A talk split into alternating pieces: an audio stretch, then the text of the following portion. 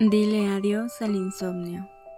Con salmos podrás conciliar el sueño mientras te acompañas de la lectura de estos bellos himnos. Santa Teresita decía, debería entristecerme por dormirme en la oración y durante la acción de gracias. Pues bien, no me entristezco. Pienso que los niños agradan tanto a sus padres mientras duermen como cuando están despiertos. Y este podcast te permitirá terminar tu día en oración, desconectándote de todo eso que ocupa tu mente y tu corazón a lo largo del día, teniendo un encuentro cara a cara con Dios mientras cierras tus ojos y dejas que las palabras de los salmistas te conduzcan al descanso que tu cuerpo y tu mente merecen.